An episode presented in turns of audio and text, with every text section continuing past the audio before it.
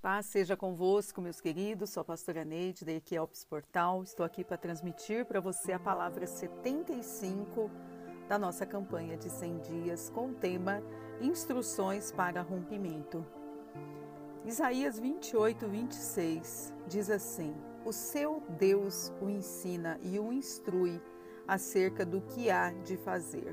A voz de Deus pode vir como a palavra de conhecimento ela pode revelar tesouros que estão ocultos, jamais imaginados, extrair finanças de onde ninguém tira.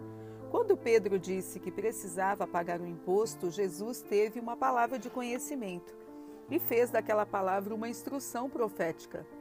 Vai ao mar, lança o anzol, tira o primeiro peixe que subir, e abrindo-lhe a boca encontrarás um estáter. Toma e dá por mim e por ti. Isso está em Mateus 17, 27. Isso não é incrível? A palavra de conhecimento revelou o valor que estava oculto na boca do peixe, escondido nas profundezas do mar da Galileia. A glória de Deus está nas coisas encobertas, mas a honra dos reis está em descobri-las. Provérbios 25, 2. Há algo de realeza em descobrir os tesouros ocultados por Deus. Esconde consigo também segredos, fórmulas, inovações tecno tecnológicas, receitas de doces deliciosos que ninguém inventou.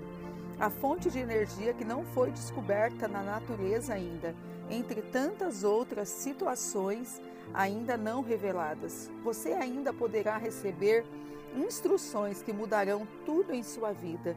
Uma instrução que ele lhe der poderá abrir grandes portas. A instrução do profeta Eliseu, dada à viúva, provocou um milagre financeiro tão grande que ela pôde pagar as dívidas e ainda viver com o restante. Uma instrução que Jesus deu aos discípulos para lançarem as redes do outro lado do barco, do lado direito do barco, após uma noite sem terem apanhado nada, promoveu a pesca de 153 grandes peixes. Anote num diário tudo o que ele lhe falar. Continue orando pelas metas do seu plano de vida, do seu projeto de vida para 2021. Aliás, se você ainda não está fazendo, você pode solicitar para nós que mandamos para você na sua rede social para você fazer o teu projeto de vida e consagrar no altar do Senhor. Lembre-se que estamos de jejum até o dia 31 e o seu Deus o ensina e o instrui acerca do que há para fazer. Amém? Que Deus te abençoe, eu abençoe sua vida, sua casa, sua família, no nome de Jesus.